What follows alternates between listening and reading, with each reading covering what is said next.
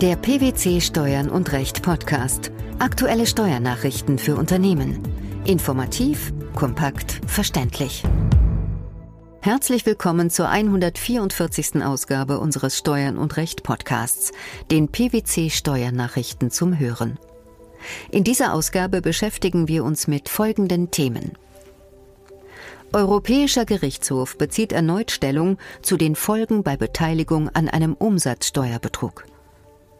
Deutsche Finanzdienstleister müssen Daten ihrer US-steuerpflichtigen Kunden melden. Niedrigzinsphase. Pensionszusagen auf den Prüfstand stellen. Der Europäische Gerichtshof hat in einer aktuellen Entscheidung unmissverständlich klargemacht, dass nationale Behörden und Gerichte einem Steuerpflichtigen bei einer Beteiligung an einer Mehrwertsteuerhinterziehung das Recht auf Vorsteuerabzug, Mehrwertsteuerbefreiung oder Erstattung versagen müssen. Doch wann greifen diese folgenschweren Sanktionen? Nach dem Urteil ist es nicht erforderlich nachzuweisen, dass jemand wusste, dass er an einer Steuerhinterziehung beteiligt war. Steuerliche Sanktionen drohen bereits, wenn der Steuerpflichtige die Beteiligung an einer Steuerhinterziehung hätte wissen müssen. Die Krux? Die Luxemburger Richter lassen offen, unter welchen Umständen eine derartige passive Kenntnis gegeben ist. Im schlimmsten Fall wird dem Steuerpflichtigen eine Steuerbefreiung oder Erstattung versagt, obwohl er in seinem EU-Mitgliedsstaat alle Formalitäten und Vorgänge einer innergemeinschaftlichen Lieferung richtig erklärt hat. Sein Kunde aber diesen Verpflichtungen im Bestimmungsland nicht nachgekommen ist. Wie können solche Risiken vermieden werden? In Verdachtsfällen ist es zu empfehlen, sich nicht nur auf das Vorliegen einer qualifizierten Umsatzsteueridentifikationsnummer des Kunden zu verlassen, sondern weiterreichende Nachforschungen anzustellen. Insbesondere bei unbekannten Neukunden sollte die steuerliche Vertrauenswürdigkeit genauestens unter die Lupe genommen werden. Um mehr Steuertransparenz geht es auch in unserem zweiten Beitrag. So kämpfen internationale Staaten mittlerweile extrem gut gerüstet und vehement gegen die Steuerflucht. Als großer Vorreiter können in diesem Zusammenhang die Vereinigten Staaten von Amerika genannt werden. Diese erließen bereits 2010 den sogenannten Foreign Account Tax Compliance Act, in der Bankenwelt besser bekannt als FATCA wonach künftig Finanzdienstleister außerhalb der USA verpflichtet sind, kontenspezifische Daten ihrer Bankkunden mit US-Bezug an die oberste Steuerbehörde, den Internal Revenue Service, zu melden. Wann werden welche Informationen konkret weitergegeben? Deutsche Finanzdienstleister werden erstmals bis zum 30. Juni 2015 Daten ihrer US-steuerpflichtigen Kunden an das Bundeszentralamt für Steuern melden, das seinerseits diese Informationen gesammelt bis zum 30. September 2015 an den Internal Revenue Service IRS weiterleiten wird. Weitergegeben werden danach Namen, Anschriften, Kontosalden sowie Erträge sämtlicher US-Steuerpflichtiger, die über Bankkonten in Deutschland und anderen Ländern verfügen. Welche Melde- und Offenlegungspflichten gilt es überdies zu beachten? In den USA gilt ein Selbstveranlagungsprinzip. Das heißt, anders als in Deutschland hat der Steuerpflichtige grundsätzlich allein dafür Sorge zu tragen, dass er seine Steuern ermittelt und entrichtet. Neben den steuerlichen Erklärungspflichten können aber auch sonstige Melde- und Offenlegungspflichten bestehen. So sind US-Personen bereits seit den 70er Jahren verpflichtet, unter bestimmten Voraussetzungen Informationen über ausländische Bankkonten offenzulegen. Diese Pflicht trifft US-Personen, die über ein ausländisches Konto verfügen oder Zeichnungsberechtigung darüber besitzen.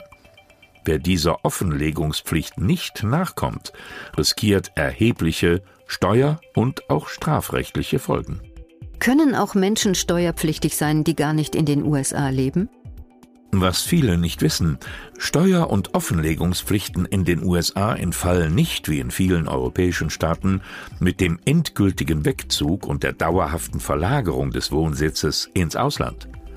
Daher ist es nicht ungewöhnlich, dass Personen mit US-Bezug unwissentlich ihren US-Steuerpflichten in den letzten Jahren nicht nachgekommen sind und dadurch gegen strafrechtliche Vorschriften verstoßen haben.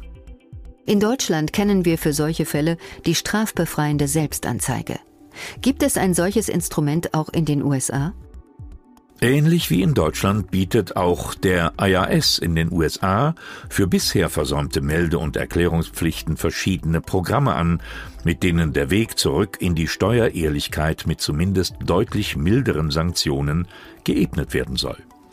Hierzu zählen zum Beispiel das Streamline Filing Procedure, SFP, und das sogenannte Offshore Voluntary Disclosure Program, OVDP.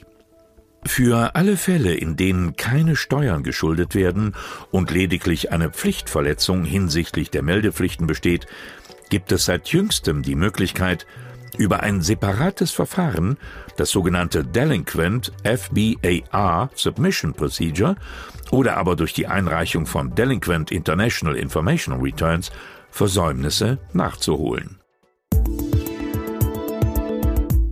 Pensionsverträge werden in Deutschland häufig 10, 20 oder mehr Jahre vor dem Rentenbeginn abgeschlossen. Abgesehen davon, dass man solche innerbetrieblichen Versorgungszusagen unter anderem bei der Unternehmensnachfolge, bei steuerlichen und anderen gesetzlichen Änderungen regelmäßig anpassen sollte, zwingt die Niedrigzinsphase jetzt zusätzlich zu Änderungen. Warum? Seit dem jüngsten Beschluss der Europäischen Zentralbank bis September 2016 Staatsanleihen im Wert von mindestens 1,14 Billionen Euro anzukaufen, kann nicht ausgeschlossen werden, dass die aktuelle Niedrigzinsphase noch Jahre anhält.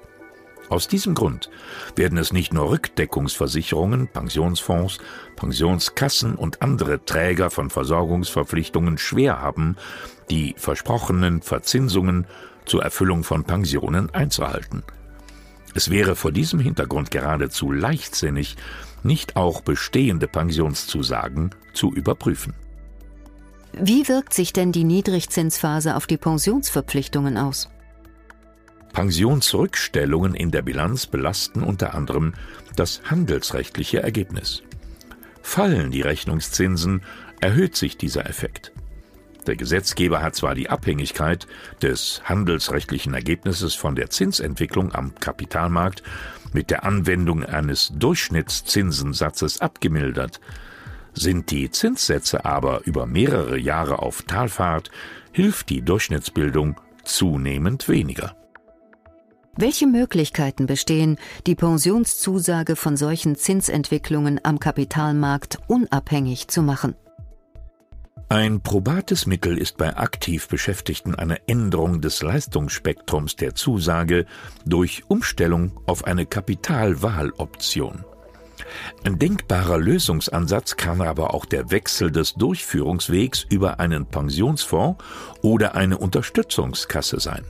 In beiden Fällen wird das Bilanz- und Jahresergebnis entlastet. Auch für Rentner gibt es verschiedene Lösungsansätze. So kann die laufende Rentenverpflichtung auf eine Unterstützungskasse übertragen oder eine sogenannte Rentnergesellschaft mit entsprechender Vermögensdotierung als Träger der Pensionsverpflichtung gegründet werden. Diese Aufzählung lässt sich noch um viele weitere Möglichkeiten ergänzen. Nicht selten erfordert der Einzelfall eine Kombination von zwei oder drei Lösungsansätzen. Letztlich entscheiden aber die Besonderheiten des Einzelfalls und die betriebswirtschaftliche Sinnhaftigkeit, welchen Weg Unternehmen einschlagen, um die Belastung des handelsrechtlichen Ergebnisses durch die Niedrigzinsphase in den Griff zu bekommen. Die umsatzsteuerlichen Risiken bei innergemeinschaftlichen Lieferungen in Verbindung mit der jüngsten EuGH-Rechtsprechung, die neuen Meldepflichten hiesiger Finanzdienstleister bei US-steuerpflichtigen Kunden und die Auswirkungen der Niedrigzinsphase auf Pensionszusagen. Das waren die Themen der 144. Ausgabe unseres Steuern und Recht Podcasts, den PwC Steuernachrichten zum Hören. Wir freuen uns, dass Sie dabei waren und hoffen, dass Sie auch das nächste Mal wieder in die PwC Steuernachrichten reinhören. Steuerliche Beiträge zum Nachlesen finden Sie in der Zwischenzeit unter blogs.pwc.de slash steuern-und-recht.